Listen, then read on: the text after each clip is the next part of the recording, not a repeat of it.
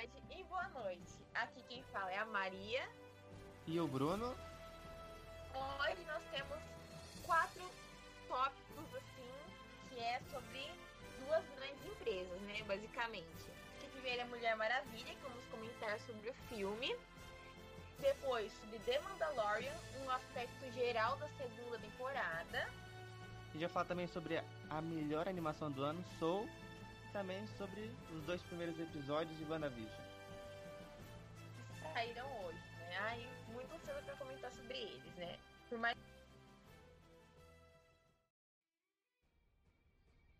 Você assistiu Mulher Maravilha? Eu assisti no Twitter. eu assisti também, né, na, na Gandaia, né? Porque como não tem da HBO Max aqui pro Brasil, a gente assiste como pode? Mas vamos lá. O que, que você. Exatamente, ó. Disney aprova. Piratas do Caribe, né? Enfim.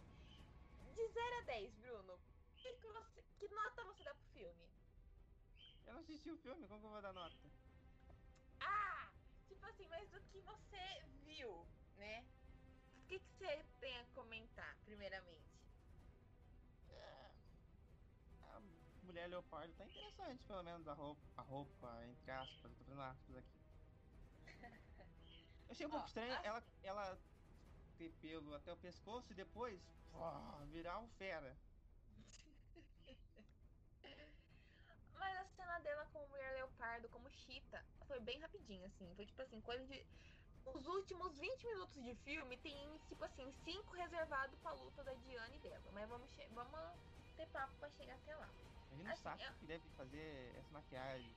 Nossa, coitada da Kristen Wiig, hein? Mas vamos lá. Eu achei assim, o filme, para quem não tem contato com a Diana dos quadrinhos, vai achar assim um filme espetacular, gigantesco, nossa, muito melhor que o primeiro. Mas assim, na minha humilde opinião, de quem acompanha a Diana ali nos quadrinhos, etc, é que assim, o filme ele é bom. E ponto. Não, não é, tipo assim, eu já vi muitas pessoas falando que é uma bomba, que sei lá o que, na maioria eram, tipo, homens falando, então, tipo, né? Não tem lugar de fala, porque acho que assim, Mulher Maravilha é um filme que é pro público feminino consumir, né? É o público, o foco do filme é o público feminino, nós mulheres. Assim, eu Aí, acho que, né, deveria ser todo o público.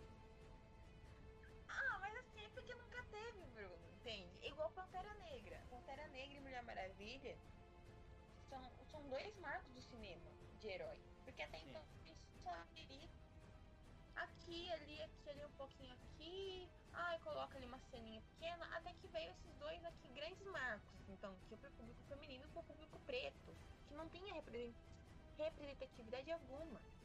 Então, acho que assim, enquanto o Pantera Negra é um é filme para a comunidade afrodescendente, Mulher Maravilha é uma Mulher Maravilha é um prato cheio para as mulheres ter uma grande inspiração, né?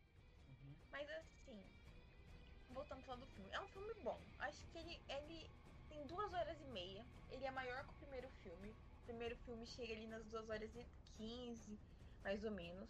O primeiro filme é bom, eu, eu assisti, eu gosto. Sim, eu amo Mulher Maravilha, o primeiro.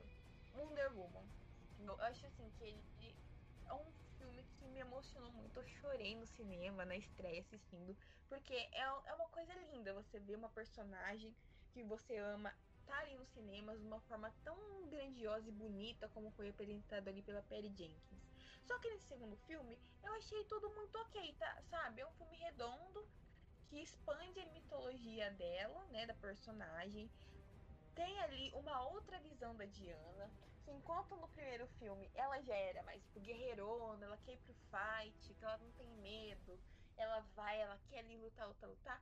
Nesse segundo filme, ela já tá ali como uma heroína consolidada, já tá ali trabalhando há um bom tempo, só que ela tá mais. É, mais escondida, ela, ela tá como o começo do filme, os primeiros as primeiras meia horas, assim, primeiro que o filme começa com as Olimpíadas das Amazonas, que é assim, Bruno, é uma coisa assim, é, é, é arte pura, entende?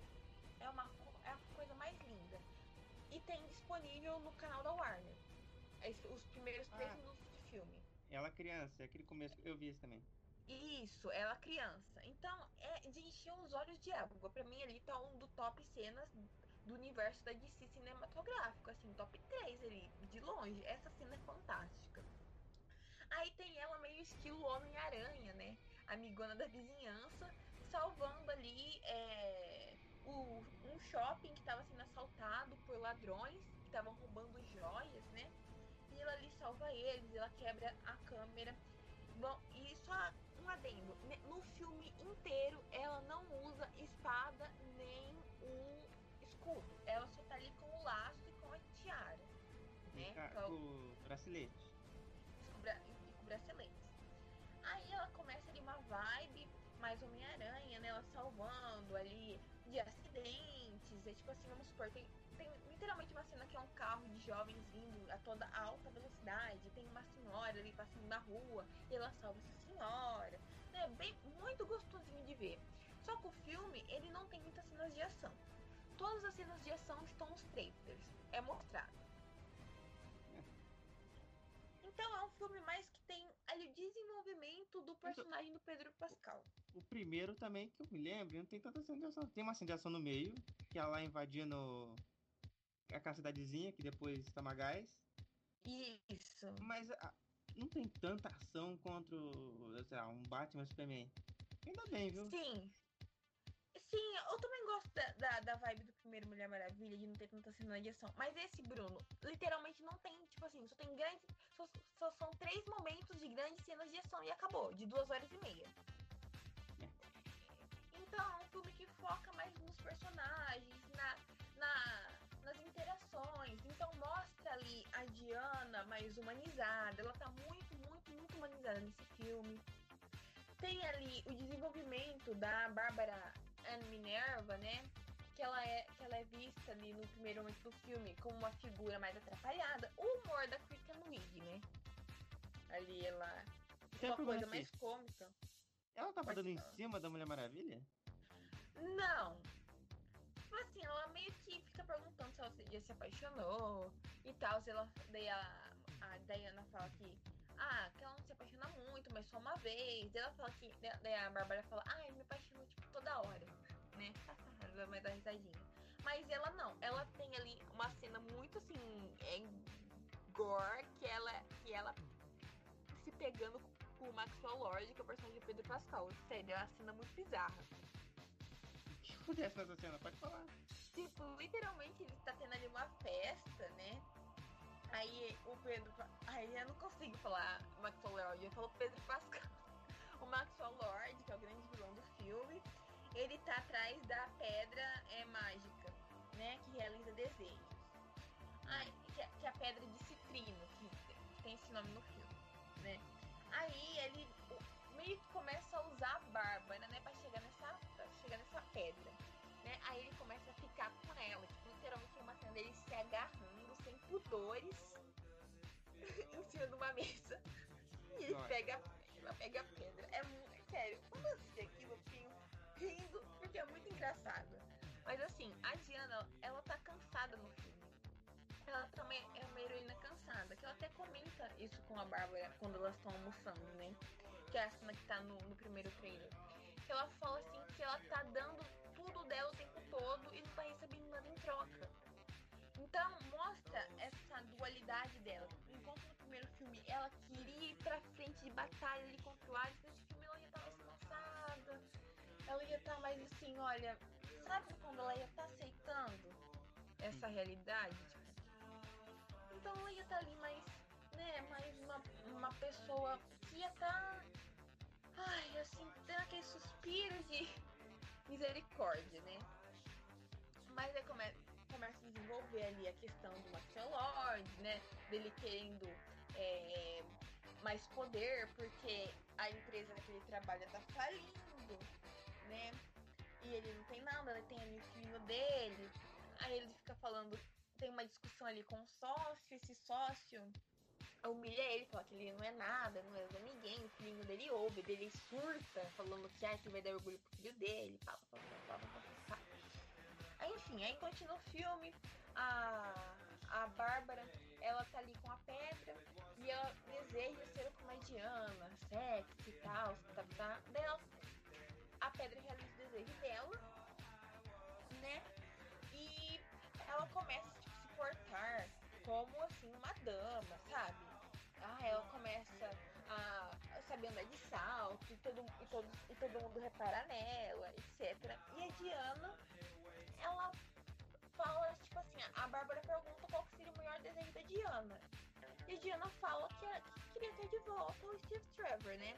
Aí nessa mesma festa que tem a pegação ali dela, do, da Bárbara com o Metro Lord, aparece um cara e que ele fala, Diana, aí ela começa meio que fugir, achando que era um tipo um stalker. Aí ele pega um reloginho, um relógio tipo digital da época mesmo, coloca na mão dela e fala I can save the day, you can save the world, né? Que foram as últimas palavras do Steve Trevor. Eu posso salvar o dia, mas você vai salvar o mundo, né? Você pode salvar o mundo. Aí ela olha pro cara, tipo assim, é um cara que não é o Steve, ela fala, Steve, aí ela passa a ver ele. Então, o Steve do. O Steve volta, mas não volta. Que só, só Diana consegue ver ele. Fora, na, no mesmo lugar que tem nessa festa. A gente veria outro cara, mas a Diana enxerga o Steve. Ah, bom, vezes justificaram. Isso, justificaram. Aí eles vão pro apartamento, né? Daí tem um momento dele vendo o corpo novo dele, deles comentando. Tem as cenas, as, umas cenas engraçadas do Steve, tipo, ai meu Deus, o que, que, é isso? O que, que, é isso? O que, que, é isso? Dela tendo explicar pra ele e tal. E tivemos, de fato, Jato Invisível. Só que Jato Invisível, meio que invisível por causa da Diana. Então, eu queria saber que poder é esse dela, de deixar as coisas invisíveis. Então, é o seguinte, ela fala que ela estava treinando ali o poder que o pai dela teve para esconder Themyscira, né? Foi ali de meio que é, um campo magnético. Dá a entender que tipo uma, um domo magnético, né? Um domo que torna ali as coisas invisíveis. E ela consegue ali, ela, eles estão num jato, né? Fugindo da, da língua atrás do Maxial Lord. E tá ali os radares, tá? E ah, essa cena é muito boa porque faz referência à fase da Gayle Simone, né? O room Gayle Simone na Mulher Maravilha, em que a Diana é agente do governo. Né? É muito boa essa cena, que é uma referência incrível, que ela que na fase né, dos quadrinhos, a Diana ela usa até uma roupa branca. E nessa mesma cena ela tá com uma roupa branca, ela passando ali um, um aqueles cartãozinhos magnéticos para abrir a porta, né? De um, órgão do governo, que tem lá os, os aviões, os caças, etc. Nossa, é muito, muito boa essa referência. Tem muitas referências no filme, né? Mas assim, aí ela acaba. Eles estão ali no jato, né? Estão no 4 de julho, no dia 4 de julho, né? soltando vários rojões, etc. Fogos do edifício. E, e, ela, e tem ali os policiais do local estão ali seguindo eles, né, para interceptar esse esse jato que saiu, esse caça. E ela acaba falando pro Steve, aí ah, eu tô treinando aqui um poder do meu pai, né? Que é de dar invisibilidade às coisas. E eu não treinei em grande escala, que ela fala que ela só treinou uma vez, que foi numa xícara. E essa xícara desapareceu e nunca mais voltou. Daí o Steve fala, ai, anda logo, anda logo e ela consegue ali fazer o jeito ficar invisível. Achei uma sacada bem legal, uma referência bem legal, né? Mas eu fiquei meio assim, é porque não, não foi apresentado esse poder da Diana, né? Nos quadrinhos, dela pra conseguir que... dar visibilidade às coisas. Pra que ela vai usar isso? Eu não entendi também. Eu só Sim. tava querendo. Pra ela se infiltrar em algum lugar, se ela fazer isso nela mesma, ela ficar invisível, aí sim, funciona. Sim, mas mas a Mulher Maravilha não é de ser stealth, ela vem voando. Sim, e ela voa nesse filme também. A cena do. É lindíssima. Ela então, faz tudo, né? Tudo nesse filme. Mas enfim, ó. Aí o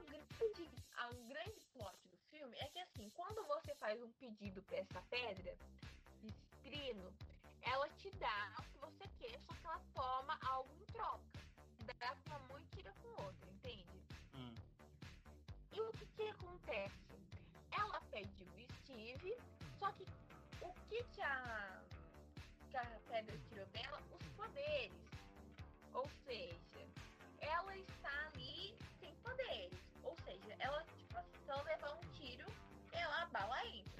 é o que acontece na grande cena de ação que elas, que elas estão ali no, no Egito, né?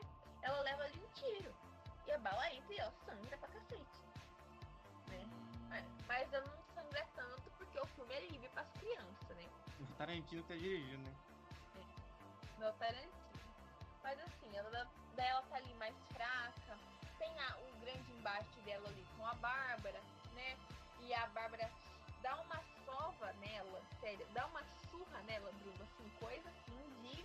Você fica, meu Deus. O primeiro grande embate dela, que ela tá ainda como humana, né?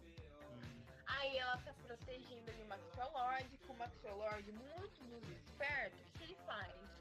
Ele pede pra pedra que quer ser ela, ou seja, ele se transforma na pedra dos desejos, né?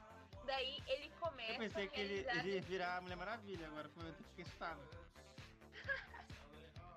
Ai, viu? Mas assim, aí ele se torna pedra e começa a atender os desejos de todo mundo, né? E ele é muito desesperto, ele começa também a tirar o que importa, né? Porque ele vai ficando frágil de saúde, porque ele vai realizando vários desejos, vários desejos ao mesmo tempo. Ele vai pedindo em troca a saúde delas, né? Aí ele chega até a negociar com o presidente dos Estados Unidos. Aí, porque se passa na. Passa na Guerra Fria. Aí o, presidente, aí o presidente dos Estados Unidos fala que ele queria ter mais é, armas nucleares para contra-atacar a Rússia. Ele realiza esse desejo.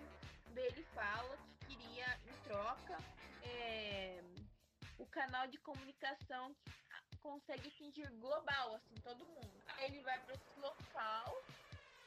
Aí, antes a Diana tá ali tentando desvendar o que de fato é a pedra, né? E ela descobre que quem fez essa pedra foi um deus. Aí, ó, expandindo a mitologia. Que esse deus é o deus da trapaça, o deus da mentira, da enganação. Seja, Loki. corridos vai estar no Maravilha 3.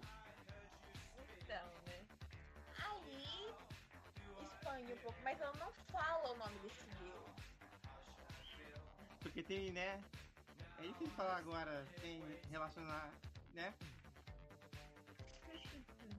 Mas aí ela descobre que foi um deus que fez essa pedra e que, que essa pedra só tem o poder no lado quando a pessoa renuncia ao desejo dela. Aí ele. Aí começa a ter uma cena que é tipo assim de um pandemônio ali na rua da Casa Branca, tem inúmeras pessoas ali fazendo desejos, etc. E ela e o Steve estão ali correndo e ela tá sem poder algum, né? Daí, mas ela, tipo assim, não tá fraca, ela tá mortal, sabe? Ela tá ali como uma humana. E ela leva tiro, ela leva soco, murro, essas coisas. Aí o Steve fala, Diana, você tem que renunciar, né? Eu vim aqui, eu fiquei feliz de te ver novamente, eu continuo te amando muito, né? Eu sempre vou te amar, nunca vou esquecer você, mas eu tenho que voltar pra você ter seus poderes de volta. E ela começa ali, nossa, uma cena que a Gal Gadot entregou muito, que é a Diana chorando, né? E falando que ela não consegue, que ela não consegue, né? Mas o Steve fala, você consegue sim. E daí ela acaba renunciando o desejo dela, né? Daí o Steve some. E ela tá ali chorando, só que ela volta com os poderes dela. Aí começa o Tarzan, dela laçando o vento, laçando a- as nuvens com raios, né? Esse poder aí também. Nossa, muito bonito. Daí ela tá ali atrás do Maxwell Lord, que tá com a Bárbara, e a Bárbara fala. Dela, ele, o Maxwell Lord fala: é, Eu tô, vou ser generoso com você. Me pede qualquer coisa. Daí ela fala: Ai, eu quero ser uma super predadora, né? Aí a gente já sabe que vai ser a transformação dela vindo. Também que pedido é esse, hein? que ela quer estar no topo da cadeia alimentar e etc. Aí é, tem a cena do primeiro voo da, da Diana, de fato, né? Que é ela ali. quando ela tava ali no jato com o Steve, eles trocam ali um diálogo sobre voar, né? Que ela pra ela, ah, como que é você costuma voar? O que você sente? Ele fala, ah, que voar é uma coisa que ele aprendeu desde pequeno, né? E que voar é muito simples, que é só você se conectar com o vento, com, se você ali se entregar para aquela sensação. Daí ela começa, tipo assim, daí quando ela tá tentando voar, ela começa a ouvir a voz do Steve, né? Daí ela de fato consegue voar e tem aquela. Pose, que é os dois punhos é, pra frente do corpo dela. E ela voa atrás do. do Maxolord. E nisso ela volta pra casa dela, faz uma, um desvio, né? Que ela tá sobrevoando Washington ela voa aí pro apartamento dela pra pegar a armadura, né? Lindíssima. Pena que ela usa muito pouco. E que a armadura é destruída pela Cheetah, né? Mas daí tem o último embate dela quando ela chega naquela torre grande de comunicação global e tal, que ele tá ali querendo dominar o mundo, etc. E ela chega lá voando né, cacetando todo mundo que tá lá. Aí tem a luta dele da Bárbara. A luta dele da Bárbara dura 5 minutos, Bruno. Tipo assim, de, pancadaria mesmo é 3. É, muito pouco. Muito, muito pouco. Né? Aí elas lutam. Que eu vi no Twitter uma cena pós-crédito da Linda Carter. Uh, eu tenho que perguntar aqui. Que personagem é aquele? Ela é a Amazona que usou a armadura anteriormente. Ah. Porque essa. A, o nome dela é Astéria. E ela foi, tipo assim, tem um background pra armadura. Então não é igual a do. Como foi apresentado em Reino do Amanhã, né? Do, da obra do. Ah, esqueci o nome, do Alex Ross. Né? Que é quando a Diana vai pra, pro fight pesado, que ela usa essa armadura da águia na, na mitologia dos Amazonas, quando teve lá aquela grande revolta né, dos homens contra as Amazonas, uma, uma guerreira forjou da armadura das irmãs que morreram essa armadura dourada. E essa guerreira, supostamente, essa amazona chamada Astéria, se sacrificou, né, segurando ali os homens enquanto a, as amazonas iam para Temícera.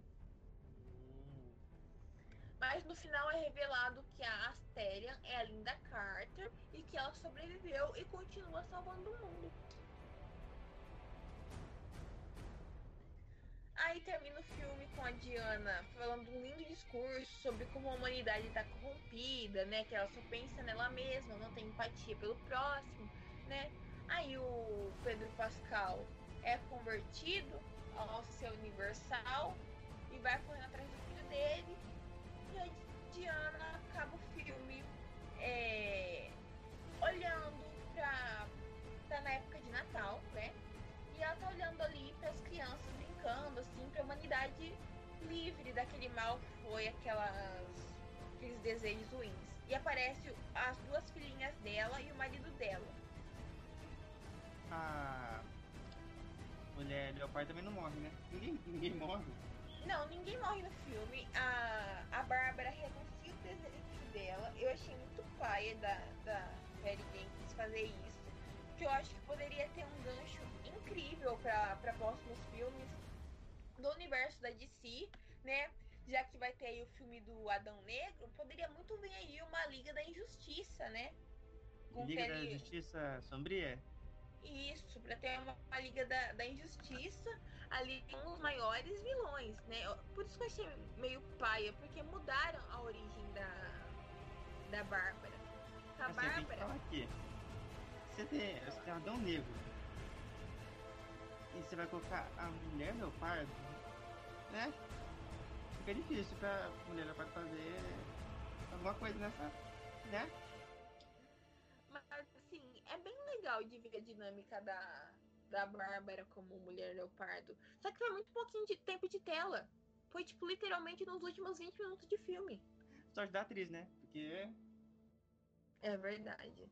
Que é aquela. Nossa, maquiagem eu achei que ficou muito boa. Mas literalmente Diana vence a, a Cheetah eletrocutando ela na água. É, essa parte também eu vi, que ela, ela vem pulando de fio em fio. Isso, bem Tarzan. Aí depois ela, ela- Tem uma hora que, assim. Eu achei um pouco bizarro ela ficar pendurada no fio. Tal qual o Tarzan. Eu também achei um pouco estranho. Mas tudo bem, né? É, é- é- leopardo que é mulher, entendeu? A gente releva. Ah, todo- quem nunca viu um leopardo pendurado num fio? Quem nunca viu uma mulher falar que queria ser um super predador e virar um bichão peludo? Mas também ela pediu errado, viu?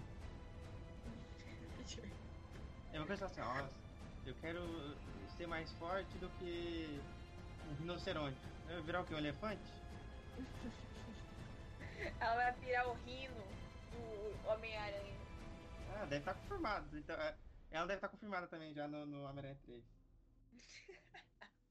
Ela é a versão alternativa do rino, né? É. Mas assim, o filme, ele é bom, Bruno. Eu acho que ele cumpre o que ele promete na premissa dele de ser um filme com ter uma mensagem muito bonita. A Diana, ela tem ali um desenvolvimento, né? Que ela tá ali meio, meio que resignada. Ela tem, quando ela vê o Steve Trevor, ela tem um fôlego. Mas eu vi muitas pessoas criticando isso, principalmente os críticos do Rotten. Mas eu acho injusto você criticar a Diana e passar a mão na cabeça do Steve Rogers, que era basicamente esse que era o grande sonho da vida dele, né? Qual que é o sonho dele? dele- É voltar no tempo? Ué, voltando no tempo com a Peg. E dançar aquela música Ah. horrível. Olha, música horrível não. É. é, Eu não posso. É. Eu não vou discordar dele que eu faria o mesmo. E daí ficam, ai, porque a Diana, ela tem que ser a mulher da vida por ela mesma. Que ela, que, gente, eu não vejo problema nisso, Assim, entende? Ela não precisa ter todo filme um romance. É, ela acaba esse filme sozinha. Mas o problema é se no outro filme, no terceiro filme, vir de novo. Eu acho que não, Bruno, porque assim, nos quadrinhos, ela não. Tipo assim, fora o Steve Trevor, os maiores relacionamentos dela foi só com o Cal, que é o Superman. Cara, você. Olha, se o próximo filme tiver Superman e ele for um casal, o cinema Não, vai acho- explodir, vai vir capa Kingarça. Eu acho que não, viu? Eu acho que eles. não- não- Porque assim, primeiro que não tem mais nada do Superman confirmado, né? Não tem nem, não tem nem mais Cyborg? É, que demitiram o Ray Fisher, né? Que estão procurando outro pra, pro filme do Flash, né? Pro Flashpoint. Então, ó, entendi. Talvez. Tá. a- o- é porque você viu as polêmicas que envolveram o, o Ray Fisher, né? Não, polêmica não é dele, polêmica né? Não, tipo assim, a polêmica que envolveram o Ray Fisher dele expondo certíssimo no que ele fez e expor ali os podres do que tava acontecendo nos bastidores. Claro. Mas também, né? Mas. foi- daí foram lá e demitiram ele. Que eu achei, assim, uma coisa horrível de se fazer, sendo que Olha, ele gostava tanto Se ele, for, se ele for pra Marvel, eu não vou falar nada. Essa vingancinha. Se ele aparecer em Homem-Aranha. Você quem? O seu Cyborg não é. É, qual, que- qual aí o personagem da Marvel que tem aí o corpo todo robótico? Nossa, é sério. Tem o Armin Zola, que ele é uma TV na barriga de um robô. Mas ele já apareceu e morreu, então não tem. O. Qual personagem que poderia ser? Ele pode ser o. O Electro de outra realidade também. Ou ele poderia ser um integrante dos Jovens Vingadores. Qual? Ah, não sei. Mas ele, ele, ele não tem cara de tão jovem assim. Ah, e talvez ele poderia, tipo, sei lá, fazer. Ai, aparecer como. Ai, que eu não. Eu, eu não lembro muito quadrinho da Marvel, Lembra- sabe? Olha, ah, mas. O Donald Glover pegou o papel que podia ser dele. Qual? Ué, Gat- o... Exatamente. Gatuno? Exatamente. Mas, Isso. mas e se fizerem um retcon? Pode ser, né? Sabe? Ou ele Isso pode com formiga e vespa, esse daí. E se ele for o Miles Morales? Mais Morales de 30 anos. Não, ele é novinho. Deixa eu ver aqui a idade dele. Não vou lembrar de cabeça. Porque assim, tem ator que ele parece bem mais novo que é. O que faz o Flash, por exemplo, ele parece bem mais novo que ele é. O, o Tom Holland parece mais novo que ele é. Toda essa galera é, parece bem mais novo. Nossa, o, o Ray Fisher tem 33 anos. Eu dava pra ele uns 22. Tem 33? 33. Eu pensei que ele era mais velho. Assim, para jovens Vingadores, ele não vai. Só se ele for um. Sei lá, um agente do, do, da Sword. No filme, no filme não, na série dos Jogos Vingadores. É, eu sei lá, ele pode ser ali um mutante. Agora qual não sei. Ele poderia ser o Luke Cage? Aí, ó, tá uma boa, ele poderia ser o Luke Cage. Porque assim, Mas ninguém sabe também se vai voltar. Falou que a Jessica Jones pode voltar no Mulher Hulk, tá? Loucura. É, fa- falaram do Charlie Cox também, que ele tava. que iria voltar como o, o Matt Murdock. Tá um Sabe- rolo. Você sabe que ele não seria o Demolidor da Netflix, né? Ele seria o Demolidor diferente com o mesmo ator. Sim. Ou seja, vai ser uma roupa inacreditavelmente vermelha. Diferente da do seriado. Ou, ou uma amarela, né? Nossa senhora. Eu prefiro a vermelha. Não espero mais nada da Marvel depois de WandaVision. Depois do uniforme do Capitão América Falcão, pode vir qualquer roupa bizarra. Falcão América. É, o- é o. Pode ser, viu? Falcão. Não, qual que é o símbolo da. Da. da águia? É a, é a águia. Vai aquele muda de nome, né?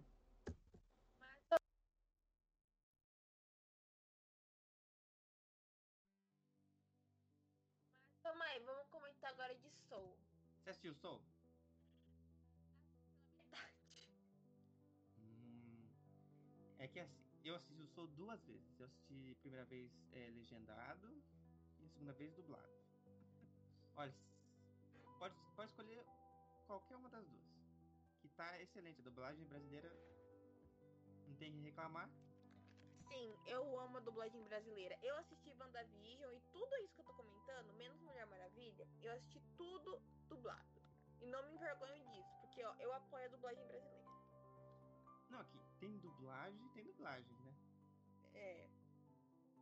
Aí eu assisti no celular, pra você ver como eu tava com a expectativa, né? Aí eu assisti. Aí, primeiro, eu tenho que destacar aqui o Jamie Foxx, porque ele entrega demais. É, no- nos minutos que eu vi, ele tava muito bem mesmo, bem carismático. Não, porque ele tem que fazer um personagem, o personagem principal, ele é um. Ele é um bocó.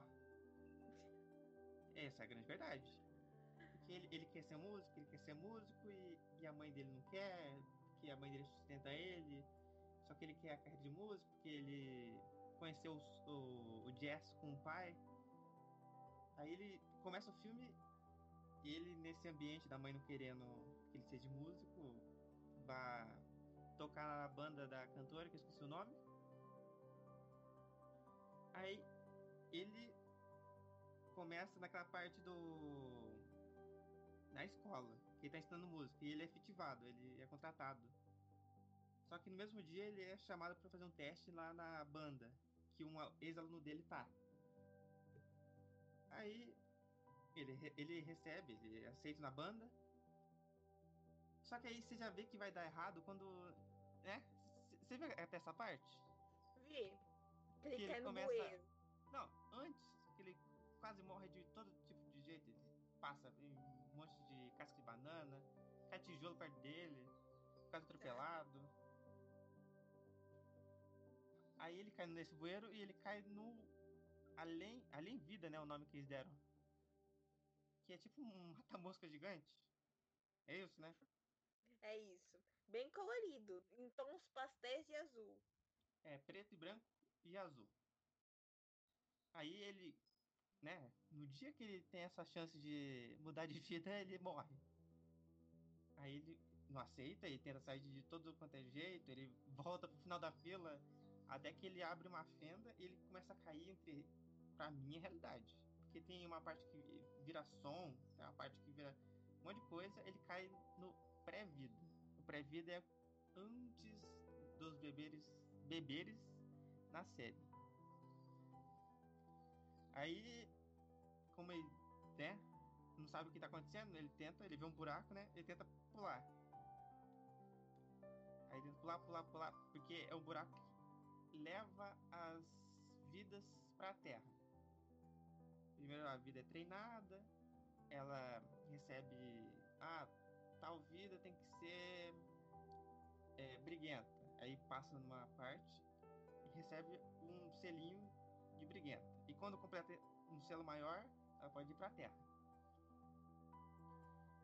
Aí ele entra numa parte que é tipo um programa de treinamento para vida.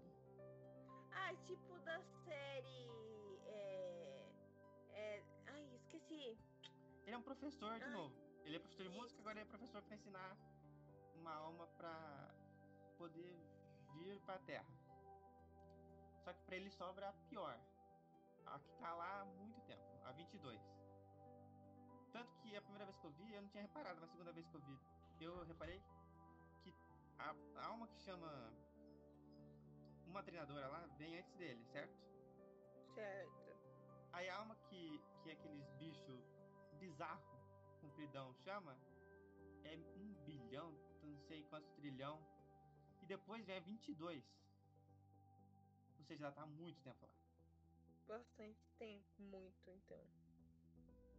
Aí ele leva ao hall da vida dele, só que como ele tá se passando por outro, então aparece que ganhou o Nobel de psicologia infantil, bababá, babá. Aí ele revela pra ela, né? Olha, eu não sou essa pessoa, eu quero só voltar pra minha vida normal.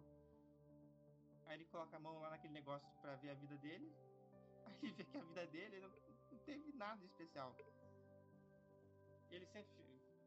Principal ponto da vida dele é ele não sendo contratado pra ser banda, ou ele no metrô, ou ele sentado. Só isso. Aí depois. Minha vida, então, seria isso.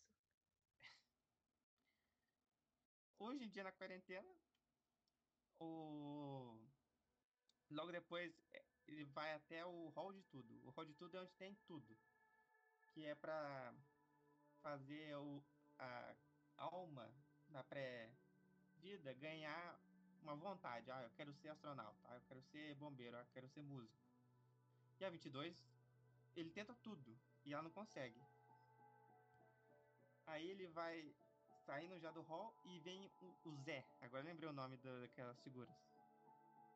E aí, inclusive, um, eu não sei se é um dos Zés, que é dublado na versão original pela Alice Braga.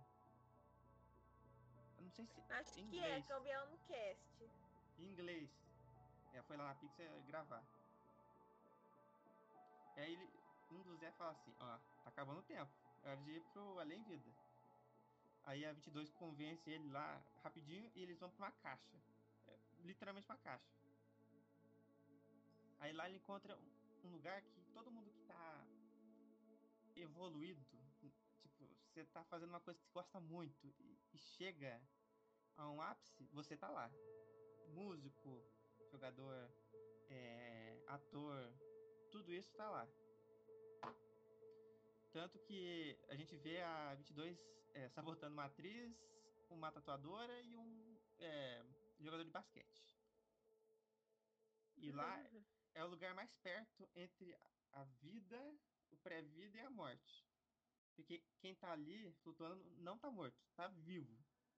Só que tá evoluído. Aí ela tá esperando lá, ela tá esperando lá um amigo dela, que é hippie. Então ele vem num barco inacreditavelmente colorido, cheio de cor. Tanto que a âncora é o símbolo de paz. Aí desce ele, desce mais três. Que são Eu não sei se eles são médium, mas eles estão evoluídos a esse nível de andar por lá. Nossa. Aí ele. Ah, é, antes, quando eles chegam nesse exato lugar, eles são atacados por um monstro gigante. Que tem um olho só e tem um braço para um tentáculo. Aí esse barco chega e laça ele. Esse, esse monstro é a pessoa que está fissurada em alguma coisa aqui no mundo. A pessoa que está fissurada em ganhar dinheiro, ela vira esse monstro no plano espiritual. Ah, tipo ganância, essas coisas. Sim, tipo a pessoa que é Oi. muito ganhar alguma coisa, ela vai pra esse lugar e vira um monstro. Aí. Ah, de- Oi!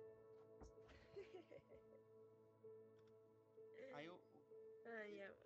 aí ele libera esse cara, ele era. Trabalhava no mercado financeiro, esse monstro, que é uma pessoa, e ele se liberta. Aí ele chama o personagem principal, que é o do James Fox, e fala assim, ó, esse é um lugar que você pode voltar. Porque ele não tava morto nem vivo, ele tava no meio do caminho. Sabe aquele filme E Se Fosse Verdade? Sei. Que tem o Hulk e tem a. a loira que não envelhece, qual é o nome dela? Ai, tem muitas. Nicole Kidman. A Rose Winter, Winterfell. É isso? Isso, Rose Witherspoon. Tem ela. É tipo isso, ela- não morreu, mas ela tá no caminho, ela tem um pé na cova, um pé na terra. Então, Deus.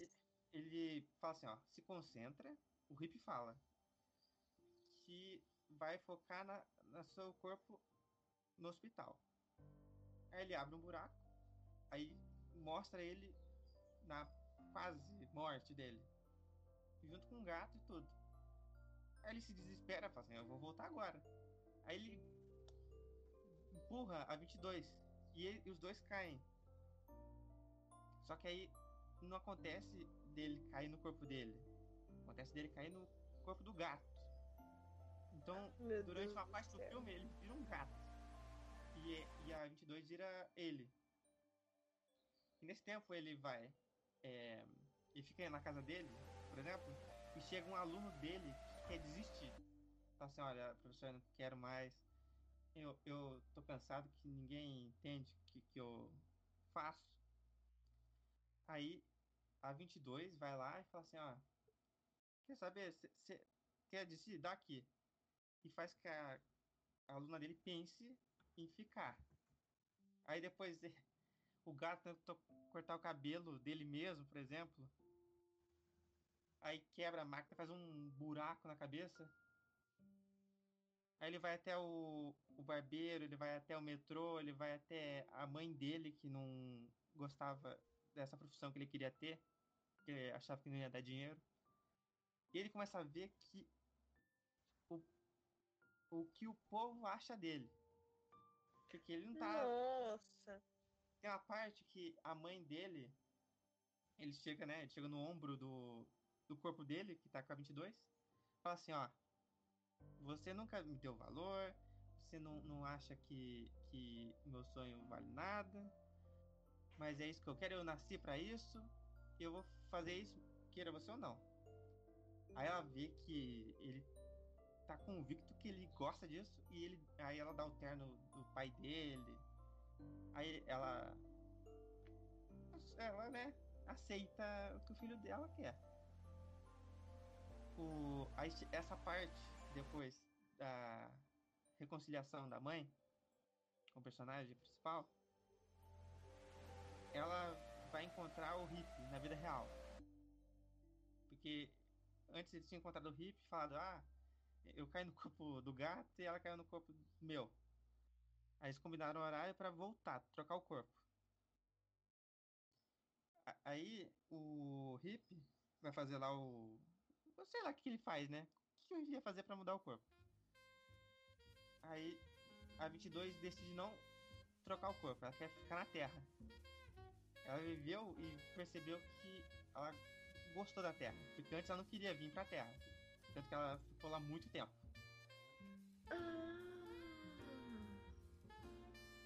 Só que no meio desse tempo todo que ele tava vivendo, ele e ela, né?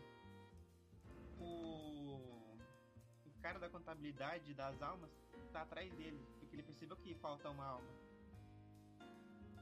E aí, nesse momento que os dois estão fugindo, ele de gato e ela de professor fracassado de piano, eles vão correndo, correndo, correndo.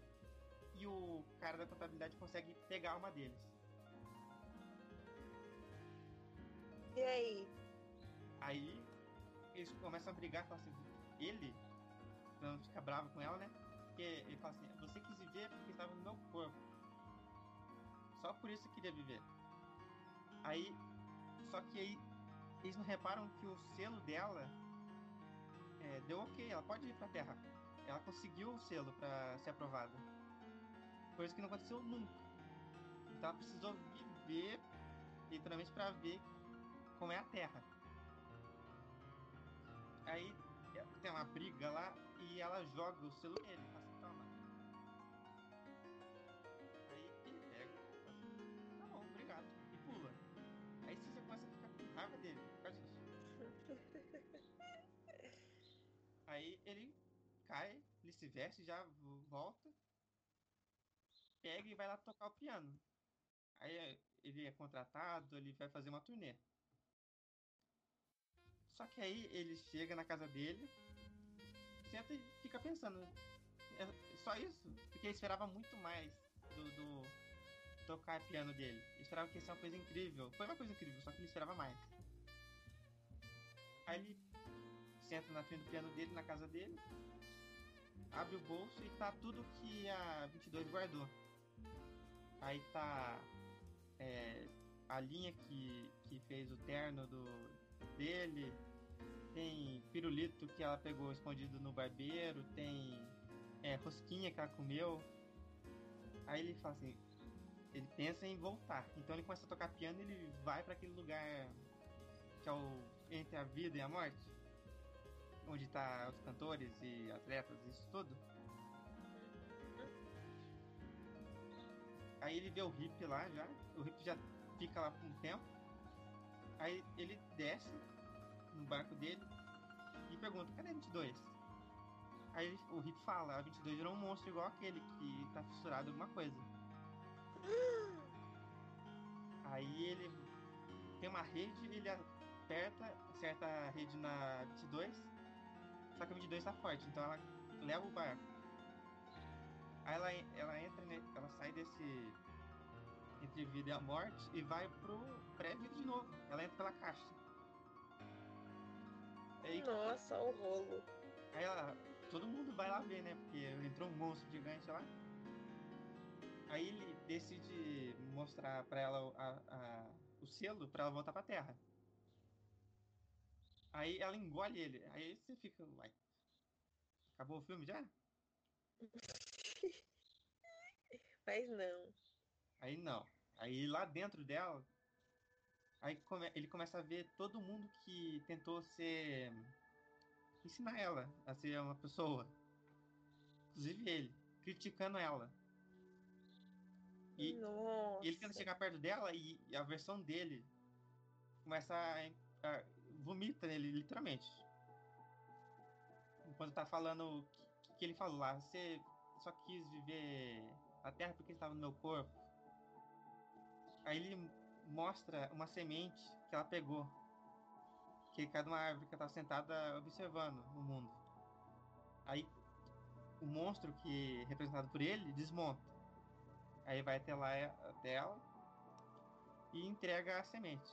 Aí o, a, igual o cara lá da contabilidade, o monstro se desfaz e vira uma alma normal. Aí dá o cartão para ela, fala assim, ó, você pode ir. Aí você fala, ué, mas aí ele vai ter que ficar lá. E ele fica lá. Ou seja, ele, ele, ele se sacrificou por ela. Ele pega o lugar dela? Não, ele se sacrificou por ela. aí, aí ela fala, mas você vai morrer. Aí ele fala, eu já vi bem. Porque ele lembrou também do pai, lembrou dele na praia com a mãe, lembrou dele criança. Aí ele fala, ah, eu vou pular aqui com você, até onde dá eu vou com você. Aí os dois pulam junto pra chegar na Terra, né? Pra ela chegar no corpo. Só que aí ele é, né? Ele é puxado pra cima pra voltar lá pro pré-vida. Só que aí ele fala assim, ah, já fiz, né? Já fiz o que eu tinha que fazer, eu vou ir pro além vida. Ou seja, pro matador de mosquito gigante. Aí, até que no final, no final, última cena, chega um Zé, um daqueles que trabalham lá junto com as almas, levanta um portal e fala assim, ó, você, a gente trabalha no ramo de inspirar é, pessoas há muito tempo e a gente nunca viu alguém assim. Então eu vou te dar uma segunda chance. Aí ele fala, o que, você vai fazer no, no na, segunda chance? Aí ele fala, vou viver a vida. E acaba o filme. Nossa! Assim, se a pessoa é uma pessoa fraca, ela vai chorar, mas ela vai chorar de baldes. Nossa, eu.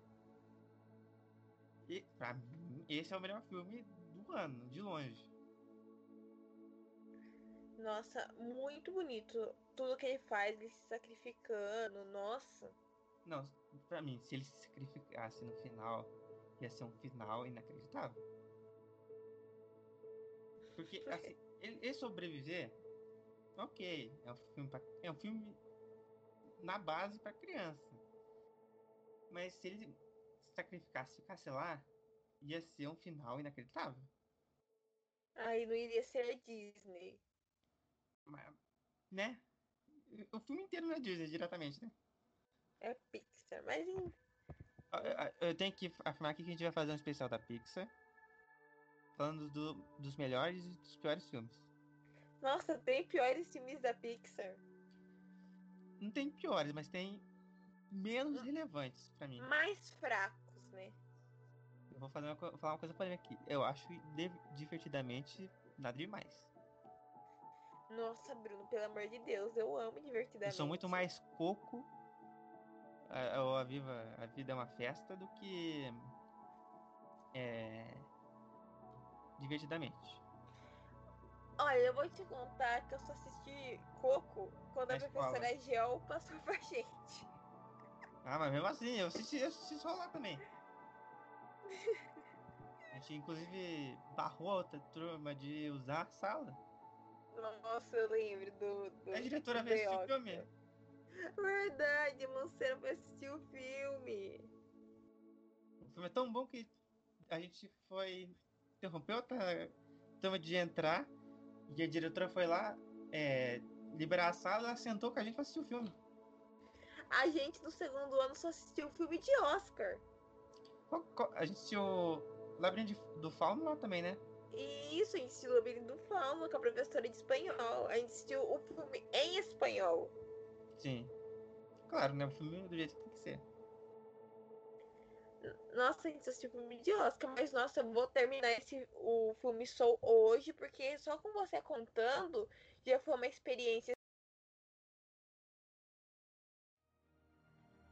alívio, né?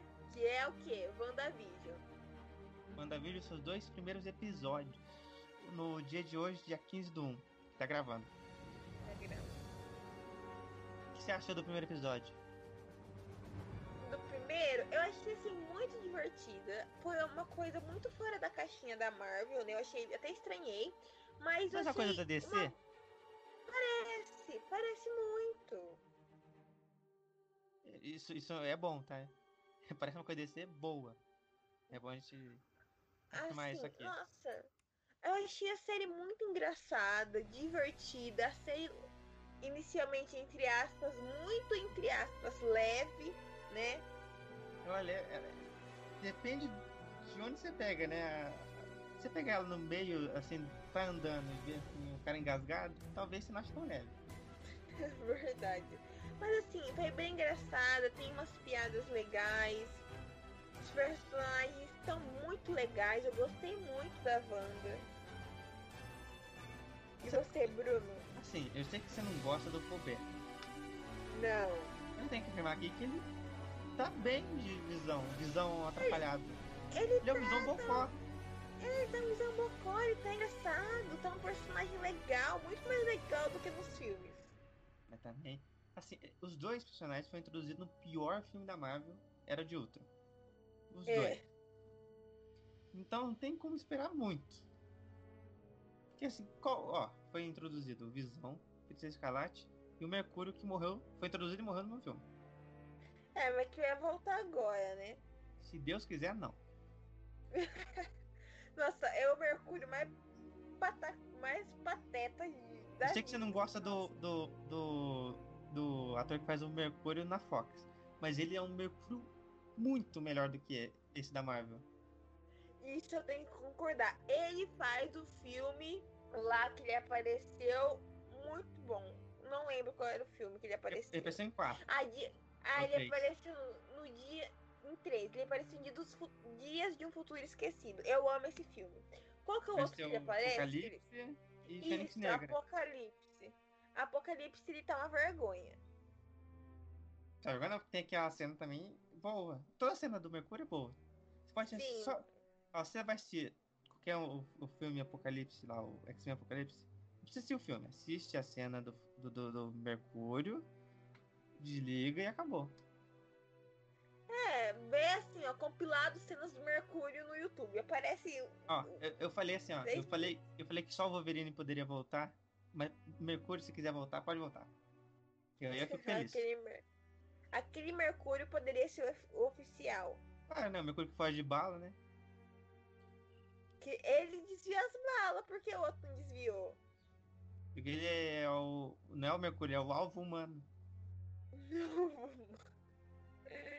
Um desvia a É, mas- e uma peneira. Olha que diferença. Outro virou pneu. Ah, é verdade. Mas aquela cena é muito engraçada. Nossa, velho. A cena do Clint co- rindo. Tipo assim, eles estão naquela nave lá do, da Shield. O corpo do pobre coitado estirado no chão e o Clint rindo, falando que tá cansado. Eu falar assim, ó. o- se, se o Gavião Arqueiro tivesse ido lá, eu ia aceitar. Eu também ia. Ia ser uma morte digna até. Claro, porque sabe o que? Ele não tem poder. Agora o cara que tem velocidade de morrer em tiro, é difícil. É coisa, sei lá, da. Vou dar um exemplo aqui. Feiticeiro Escarlate morrer no acidente de avião. É. Sei lá, muda a probabilidade e fala assim, o avião vai voltar lá. Pronto. O Flash morreu atropelado. Exatamente. O... Mas tem mais chance de ele ser atropelado. Sabe por quê? E se ele estiver andando pela rua, andando não, né? Correndo, e ele dá de cara com um ônibus? É só ele volta no tempo. É, eu esqueci que o Flash é uma, uma mata inacreditável. Ele volta no tempo. Ele, não- ele não anda pela rua. Não, ele não precisava tanto tempo. Ele atravessa objeto sólido. É, ele também. Não, mas, ô Bruno, não tem justificativa pra aquela cena tosca. Filme tosco. O Flash, ele é o. Ele é um personagem interessante, mas ele tem. Pode fazer tudo. Sei que se ele voa. É sério, ó. Ele é, ó, ele pega uma hélice e fica girando com o dedo. Pronto, ele voa. E o segundo episódio, do que você achou? Eu achei melhor que o primeiro, eu gostei mais, né? Porque o primeiro episódio é mais introdutório, pra gente ver como que funciona aquela realidade, etc. Mas o segundo, Na verdade, não explica nada, né? Aquele... É, Não, não explica, só se joga pra gente e a gente entende do que tá ali. Dão, você só aceita. Então, ó, ó. É, exatamente isso. O segundo eu achei mais legal, né? Que tem a questão da, dos easter eggs, né? Da, do avião, do helicóptero de brinquedo ali colorido no meio preto e branco. Daquela amiga, né? Entre essas amigas da, da Agatha ali é grande, amiga. vermelho no meio preto e branco. Ela é tudo, menos amiga. né? Eu ficava falando, como que alguém consegue ficar aqui nessa reunião sem tomar um porre? Aí tem também, que mais? Que cena? A cena do apicultor, dos Essa barulhos. é muito bizarro. Sério, parece que filme de terror. Assim, imagina só, tá assistindo uma série, uma sitcom, aí do nada a personagem principal, os dois personagens principais, vai lá na rua Aí de um bueiro sai um apicultor. E, e depois volta, ela volta pro tempo. É, depois volta o tempo e depois deixa tudo colorido. O pessoal da Marvel tem que reduzir a quantidade, né? De entorpecente. Ai, é muito bom. Mas o que, que você achou, Bruno, desse segundo episódio? Porque assim, quando, qual série que eu fui ver que eu tava muito, muito expectativa? Porque assim, o problema é que quando você tem muita expectativa, você fala assim, nossa, vai acontecer isso, isso, isso. E não acontece. Aí você fica, Ih. Mas tem vezes que não acontece, mas é bom. É, E tem vezes que acontece, que é esse caso. Porque assim, o próximo episódio é o que é os anos 70. Tanto que a câmera, a câmera é muito estranha. Você viu o final dele? Quando fica colorido? sim. Sim. Parece, parece uma câmera da época. A cor, por exemplo, a cor, a cor dela, do cabelo vermelho e, e da pele, é tá muito estranha. Igual a câmera dos anos 70. Então, eu espero que apareça o Van Peters de Mercúrio. Nossa, tá. tá não, isso aí não vai acontecer nunca. Vai acontecer. Olha, se acontecer, o povo que faz. Eu, eu gosto de assistir reação de, de episódio de. Sério. Tem um canal que ele faz compilação, tipo assim. O último episódio do, uma série que vai falar daqui a pouco. Aparece uma pessoa. Uma pessoa. Eles eles pegaram um episódio inteiro e colocam assim, tipo, um reage, um reage, outro reage, outro reage, outro reage. E ele faz uma compilação. E eu gosto de ver. Então se acontecer isso do, do Mercúrio da Fox aparecer, o povo vai morrer. Porque o povo aí- falou assim, que tem ator famoso que não foi acreditado. Inclusive saiu um tempo atrás falando que todas as séries têm grandes atores não acreditados. Ou seja, isso abre um caminho assustador. Eu quero ver a Mary Streep lá? Sim, vai acontecer? Nunca. Isso vai acontecer. Não, Assim, eu tô falando nunca porque quando eu falo nunca, é uma chance de acontecer. Então. Quem sabe aparece um, um, um Brad Pitt aí no, no MCU. Nossa, mas aí. Aí alguém Só vai ter um problema, né, em Eternos. Exatamente. E o salário dele também, né? Mas. Ah, mas que se, se ele fez um filme por um copo de café. Olha, aí, né? Inclusive agora o novo Deadpool, confirmado. Mais 18. Quem diria, né? A Disney, o povo da Disney deve estar. O povo que é acionista desde sempre, sabe? Desde os anos 50. O povo que é, trabalha lá faz muito tempo, com criança, deve estar maluco. Ah, eu não gosto de Deadpool, então pra mim. Mas sabe o que é? Abre uma porta para outros filmes, tipo Blade. Se mais 18. Verdade. É, Se Blade for menos 18, por que você colocou Blade? Pra ser um filme. É, É só que faltava. Então é bom que abra esse caminho, porque aí pode vir outro. Qualquer outro herói mais adulto, justiceiro. E entrar aí. é, ele vai entrar no Stars, né? Sim. Mas, né, vai ser no cinema pelo menos.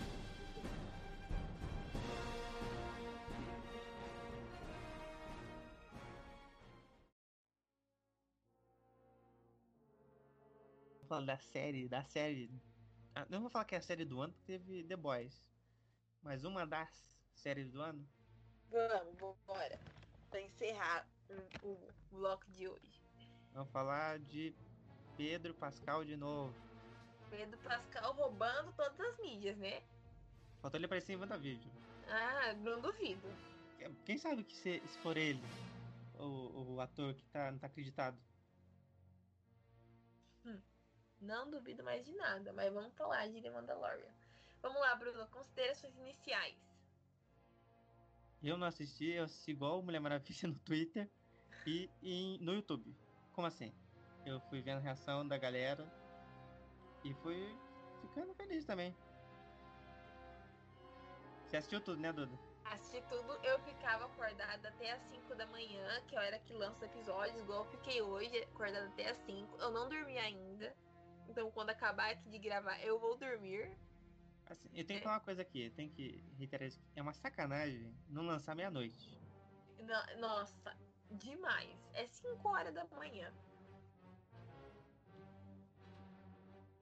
Mas ó, eu assisti tudo e assisti, assisti duas vezes, né?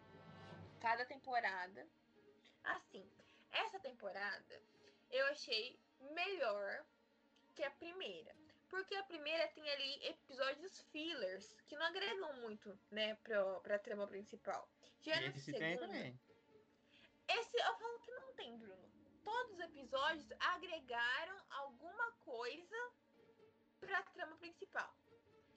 Então, mesmo aquele episódio que o primeiro episódio que o Peyton Reed dirige, que é o das aranhas, que eles estão ali naquele planeta gelado, né? Tem agrega coisa pra história, né? Que tem lá os dois soldados da da Nova República, né? Desculpa, os dois pilotos soldados. Do, Ah, tô- Jack soldados Swing. daquela- É, Jack Swing, né? E eles ali fazem ali aquela ponte, né? Com, a- com o quesito da Cara Dune ser uma xerife licenciada da Nova República, né? Então ela tá ali agindo. Então, eu achei assim, um episódio. Todos os episódios foram muito bons. Óbvio que tiveram episódios melhores que outros. O meu episódio favorito da temporada Deixa eu é adivinhar. o. O último. Não. Olha aí. Ah! Agora eu tô imaginando. É o quinto? Não. Vai. É o terceiro, que apresenta a Bocatã. Eu pensei que era o quinto. Tá ali com o só que assim, eu não gostei de uma coisa no quinto episódio que meio que me deixou. Ah, que foi a questão de ser citado o grão-almirante Tron, né? O azulão. o azulão. Que tá, que eu já vi ali em alguns sites que estão cogitando o Benedito Cumberlucci, né? O nome de queijo, pra ser ele. Mas ele tem. ele- eu tenho que falar uma coisa aqui. Ele tem cara de vilão. Até Tem. ele, Doutor Estranho, ele tem cara de vilão. Ele foi um vilão do Star Trek, se não me engano. Mas aí a gente não conta. Mas assim, eu fiquei meio assim porque a, a, a série tava caminhando pra um rumo e com isso foi pra outro.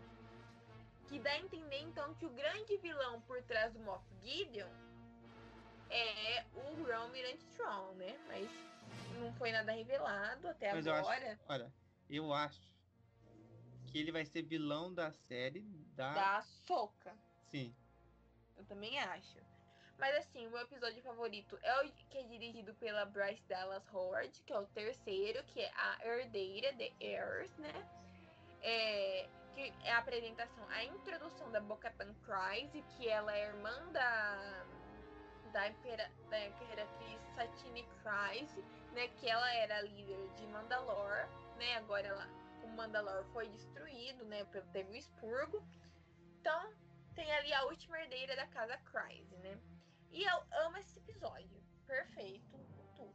E, e eu acho que assim, essa temporada o mando tá mais assim, tranquilão, né?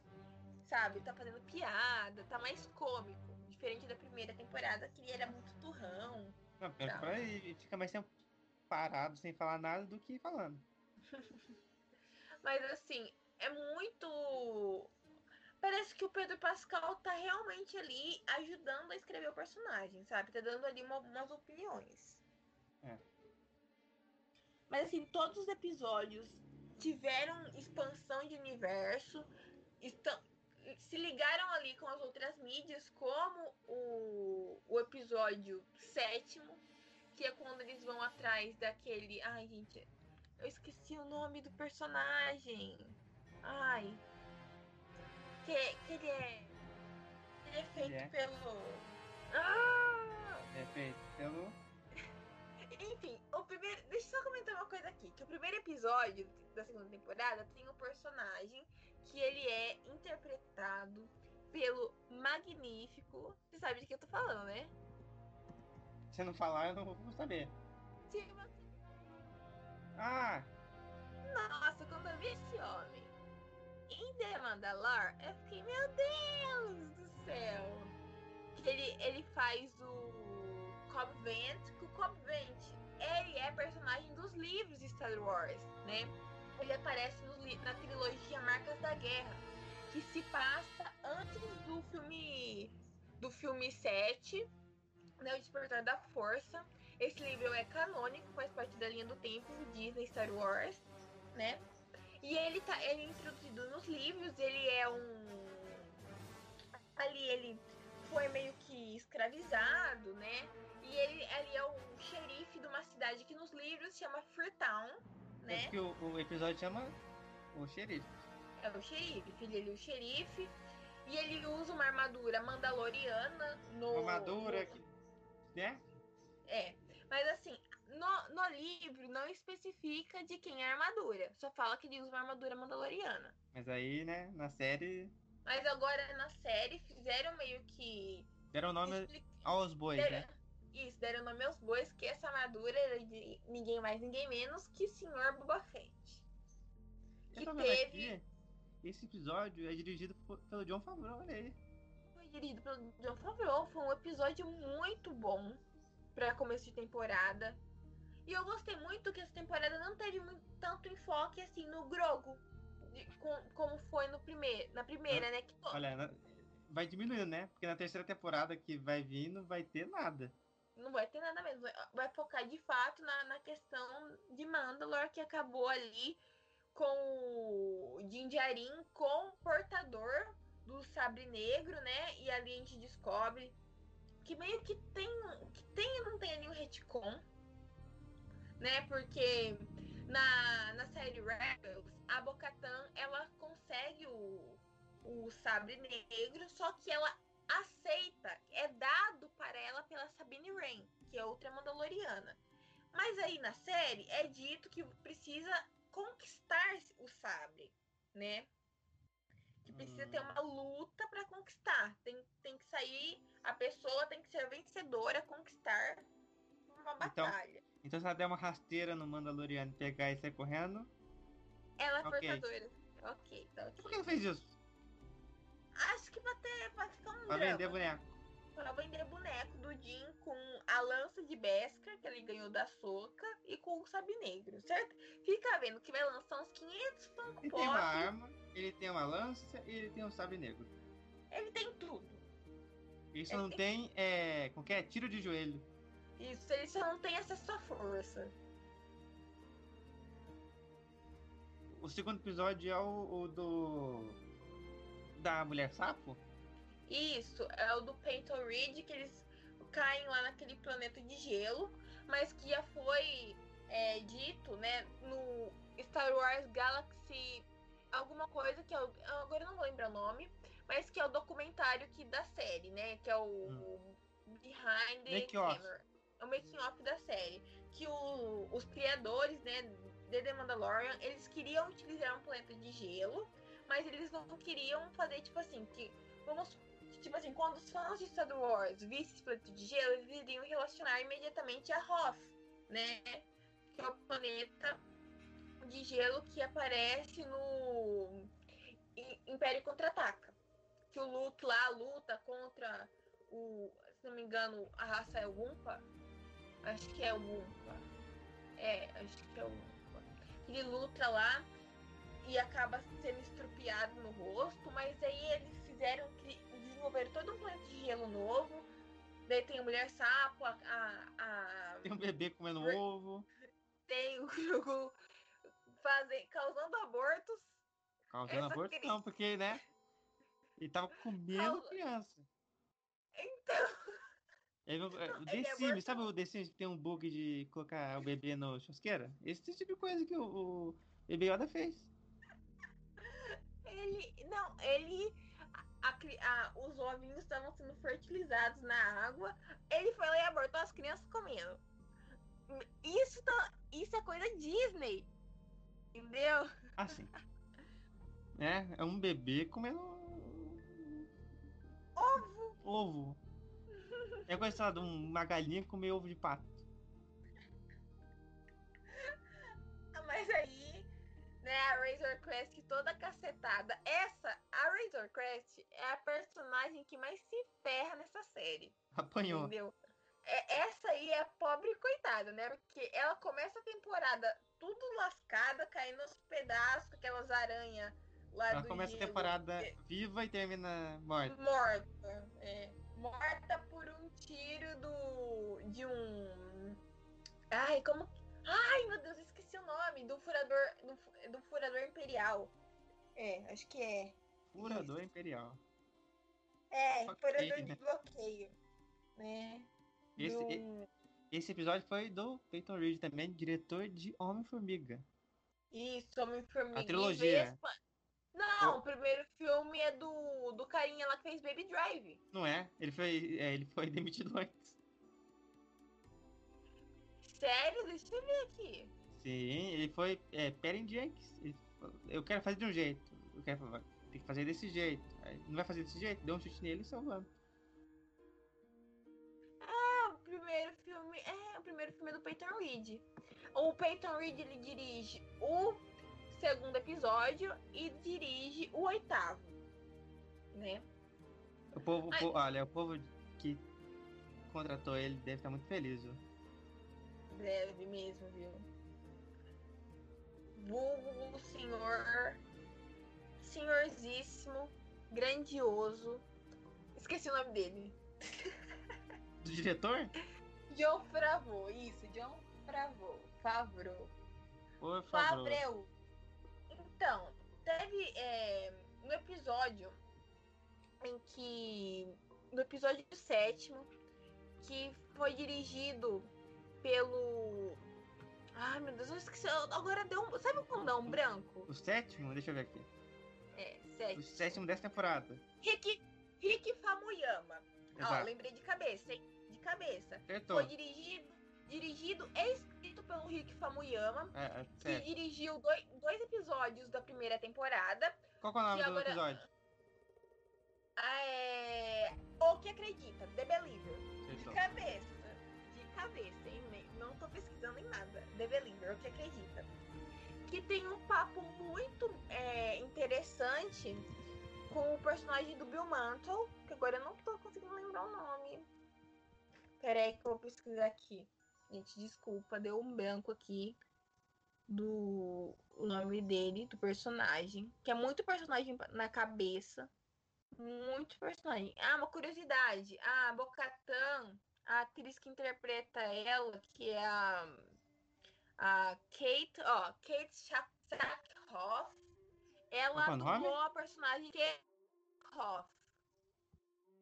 Ela dublou a personagem tanto em Clone Wars quanto em Rebels. Ela é dubladora oficial da dubladora e atriz da personagem. Ela faz a captura de movimento? Faz. Hum. o Mayfield, agora, acabei de ver. O, o Mayfield, ele ali, a gente descobre que ele, de fato, ele não foi só um atirador de elite do Império, como ele fez parte da Operação Cinzas. Pra quem não sabe, a Operação Cinzas foi ali o grande plot do jogo de videogame Battlefront 2, né? E vamos dar aqui um geral da- do, inspira- do, da Operação Cinzas. O que, que foi a Operação Cinzas? Quando o Império caiu com Palpatine, Palpatine tinha um plano de contingência, né? Para que se quando o Império caísse, ele levaria junto. Se- desculpa, se quando o Imperador caísse, ele levaria o Império junto, porque o Império não era nada sem o Imperador. Então ele fez um plano de contingência.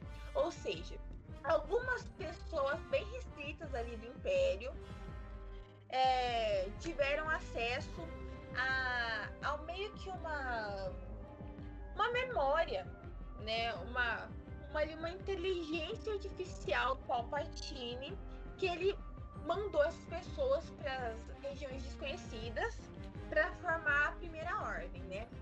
Que juntou ali uns- um, um grupinho de remanescente do Império para ir para regiões desconhecidas para ali tentar se fortalecer com o Império. Isso foi logo após o fim de Retorno de Jedi, tá? Batalha lá de Yavin e tal, tal, destruição segundo a Estrela da Morte. Rolou isso, beleza. Só que o Palpatine, ele é muito perspicaz. Ele armou uns planos para que acontecesse. Quando ah, tivesse se erguendo a Nova República, ele queria mostrar que a Nova República era falha, que a Nova República tinha, era assim, é, desorganizada, então ele armou alguns planos. O que, que é o Operação Cinzas?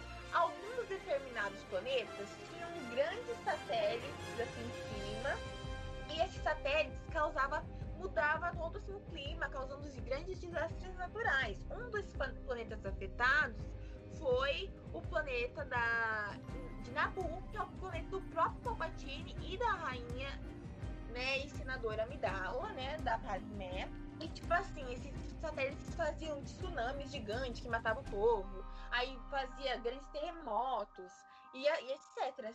Fazendo com que com que a nova república parecesse, nossa, tem que parar tudo o que está fazendo para ir lá acudir esses planetas, ajudar as pessoas que estão lá, que estão sofrendo. Então, enquanto estava acontecendo isso, os remanescentes do Império estavam ali passando debaixo dos panos, sem ser percebido, para ir para as regiões desconhecidas e lá formar, ah, se agruparem, né?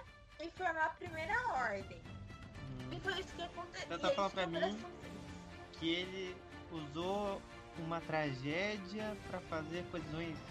Exatamente, é o que esse homem mais faz. É, só parece então... um jornal nacional.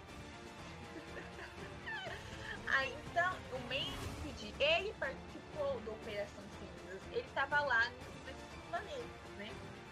Foram afetados.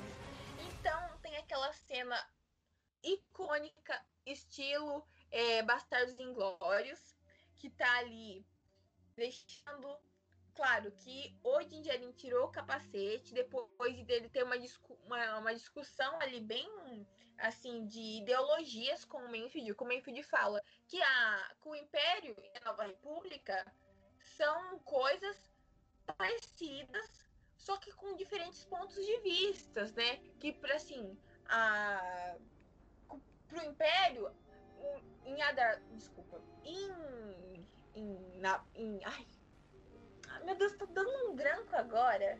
Ai. Alzheimer é esse. Em... é, peraí. Nossa senhora. Em Alderan, o Império era uma coisa, entendeu? Que o Império era o vilão. Mas que em outros planetas, a Nova República, ela pode também ter esse olhar de vilanesco, né? Que não chegam até lá que se. Daí ele também fez um questionamento pro, pro Mandaloriano, pro Din Que se ele pode tirar o capacete, né? Que se ele, se ele não pode tirar o capacete, ou que se ele não pode mostrar o rosto. Porque nesse episódio, ele tira a roupa, a, o traje dele, o, a armadura, e entra num traje de Stormtrooper, né? Ele pergunta, ah, então, então você não pode mostrar o rosto ou você não pode tirar o capacete, porque você tirou o capacete, você tirou o capacete, você tá usando outro, né, de um Stormtrooper, de outra pessoa. Daí o Mandaloriano não responde, etc. Mas aí a gente tem ali uma discussão de pontos de vista diferentes, né? De uma pessoa de Mandalor, pessoa ali que trabalhou ali, tava no meio do Império, viveu ali coisas do Império né? Aí tem ali a cena estilo Bastardos Inglórios, que era o Mayfield sentado ali na frente do, do, do capitão dele, né? E ele dá um tiro, daí o capitão, tipo, bem, tem um discurso bem supremacista. Ah, e um brilho império, pela glória, né? O império que as pessoas, ela, elas querem segurança, e o império traz segurança. Enfim, o império só traz desgraça e morte, né? Enganando os outros. Não, mas a gente tem que concordar uma coisa aqui. Eles se vestem bem melhor do que a maioria. É. Eles têm umas roupas chiquetosas. Em questão de estilo. O Império vence. É, mas assim. Eu achei uma temporada muito boa. Temporada redondinha, assim. Entrega. Tem muitos pontos de virada, assim, né? tem muito personagem incrível de animação que está em live action, a Soca, o Cobb Vance que foi tirado dos livros, né? O retorno de Boba Fett, a Bocatã, né? A questão lá de Mandalore. Então foi uma temporada assim que, na minha opinião, que eu não assisti, que eu não assisti The Boys ainda, para mim foi a maior série do ano, assim, o maior conteúdo do ano é Star Wars com The Mandalorian. Então, M 2021 Mandalorian vai estar de novo concorrendo a melhor série? Provavelmente. Olha, eu Provavelmente. Eu porque vou postar aqui, ó. Não sei se alguma série da Marvel vai estar, mas eu tenho certeza que WandaVision vai estar. WandaVision deve entrar na categoria comédia. Quer ver um exemplo? Sempre que um, um filme fala sobre cinema, a chance dele de ganhar um Oscar é grande. E agora vem uma série pra falar da história da TV, então a chance, né? Não é pequena. É, será que pode vir até um Globo de Ouro? Mas aí tem que ser. Esse final de série, então tem que ser uma coisa inacreditável. Qual seria Ou sua nota pra, pra primeira temporada de Mandalorian? 9,5. E pra segunda? 10. Então. E o livro? E o livro do Boa Fett? Então, né? Porque na, no Investor Day falaram que iriam apresentar 10 séries, né? Mas apresentaram 9. Guardaram essa pra anunciar ali no finalzinho do oitavo episódio, que a gente não comentou ainda, vamos comentar agora. Que é o retorno de Luke Skywalker com a roupa de retorno de Jedi. Fodão retorno de Jedi. É o, é o episódio da série, né? É, o, é, o marco, assim, é coisa nível cinema. Eu Calma chorei calma. assistindo. É coisa nível cinema, entre aspas, né? É, porque ficou meio feio ali o, o, o CG do Luke. Mas é aceitável pra série. É, aceitável. Né? O The Rock no Escorpião Rei. Nossa senhora, nem fala, mas eu gosto do filme. Escorpião Rei? Não, da, da múmia. Ah, o é, como que é o nome desse filme? A eu Múmia, gosto a dos filmes da trilogia Múmia. da múmia. Tem a, a o Retorno da Múmia, tem a Múmia. Sei lá, tem um monte de múmia. Tá, mas o que você achou do episódio, do último? Eu achei ele, assim, muito, muito, muito bom. Peyton Reed, né? Eu gosto muito do- da dinâmica do Peyton Reed como diretor. Mas, assim, emocionantíssimo, assim, de você se arrepiar assistindo, assim. Quem... Eu, infelizmente, não era nascida quando foi lançada a primeira trilogia, trilogia original. Eu também tinha dois anos, quer dizer, eu nasci quando lançou o segundo filme, que é Ataque dos Clones, que é de 2002. Então, e daí eu tinha só apenas dois anos de idade quando lançou é, Vingança do Sith. Então não tive a oportunidade de presenciar esses grandes marcos, né, do- dos, dos personagens. E assistindo, eu tive agora a oportunidade de assistir a trilogia é, sequel, que falem o que quiser, mas eu gosto. Eu sou apaixonada pela Rey. Acho ela é uma personagem maravilhosa de Star Wars. Tá ali no meu top 3 ali de favoritas. É, o personagem é Mas- bom. Mas o povo reclama não do personagem, o povo reclama Dos, dos filmes. filmes. Gosto muito, fico mu- muitíssima feliz e grata por ter presenciado o lançamento de uma trilogia de Star Wars, mas eu me arrepiei inteira, chorei, me emocionei muito assistindo ali ao Luke nos moldes de Retorno de Jedi. Lindíssimo. E você, Bruno? Foi, né? Passando sabre de luz no robô, hein? Não é parecido Os com a cena do Rogue One? Como assim? A do, do, do, do pai dele? A cena do pai dele entrando na nave? No final, última cena. Ah, sim, sim. É parecido? no- Nossa, e acho que foi uma homenagem. Ah, né? Porque tem que. A gente tem que concordar aqui. Qual é o melhor filme de Star Wars lançado pela Disney? Rogue One. Então, né? Se, Rogue se- One. se fizesse uma referência a muito- outro, ia ser. Mas eu gosto muito de Despertar da Força e Os Últimos Jedi. O Último Jedi. Essa aqui é aqui, o Despertar da Força. Tem gente que gosta, tem um pouca gente que não gosta. Já o, o segundo, o segundo não, né? O oitavo, ele dividiu inacreditável. Tem gente que Sim. gosta, Eu, eu sou. gente que odeia. Eu sou uma das que gosta. Eu sou uma das que gosta. Então, teve. O que tá mais perto de ser unânime é Rogue One. Então, vamos fazer referência aqui, bonito. Muito boa, assim. E muito emocionante também os últimos os minutos finais do, do Din Djarin tirando o capacete pro Grogu ver ele, ele colocando a mãozinha na bochecha. Nossa, Bruno, emocionantíssimo, assim. Coisa de Star? Wars mesmo.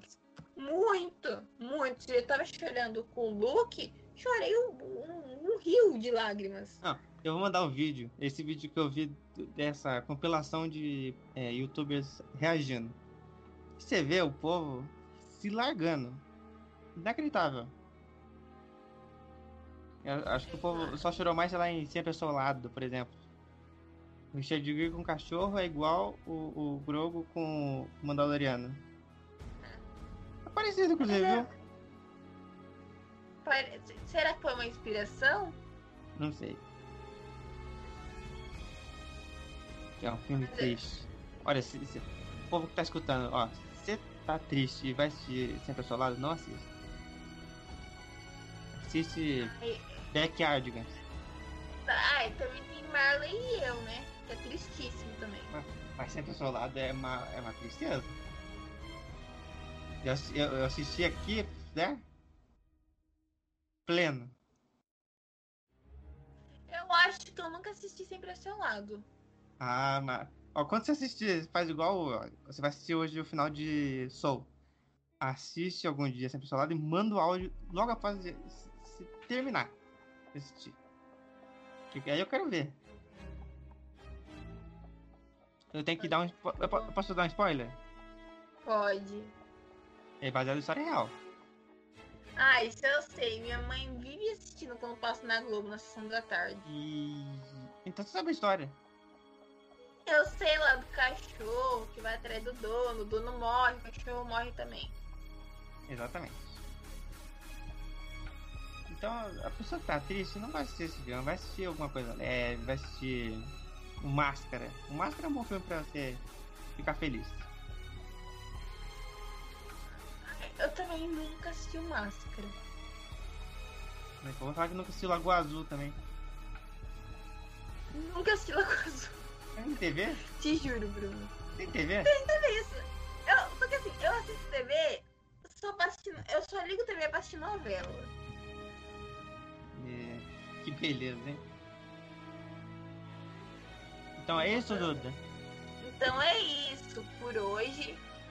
Então, semana que vem vamos estar de volta para comentar os novos episódios, o novo episódio, na verdade, de WandaVision, né? Provavelmente vai ser sobre a Pixar. é, Adiantando aqui. Adiantando, ó, o tópico vai ser sobre o Pixar, os melhores filmes, né? Os melhores e os mais Menos não relevantes. melhores. é, os menos melhores.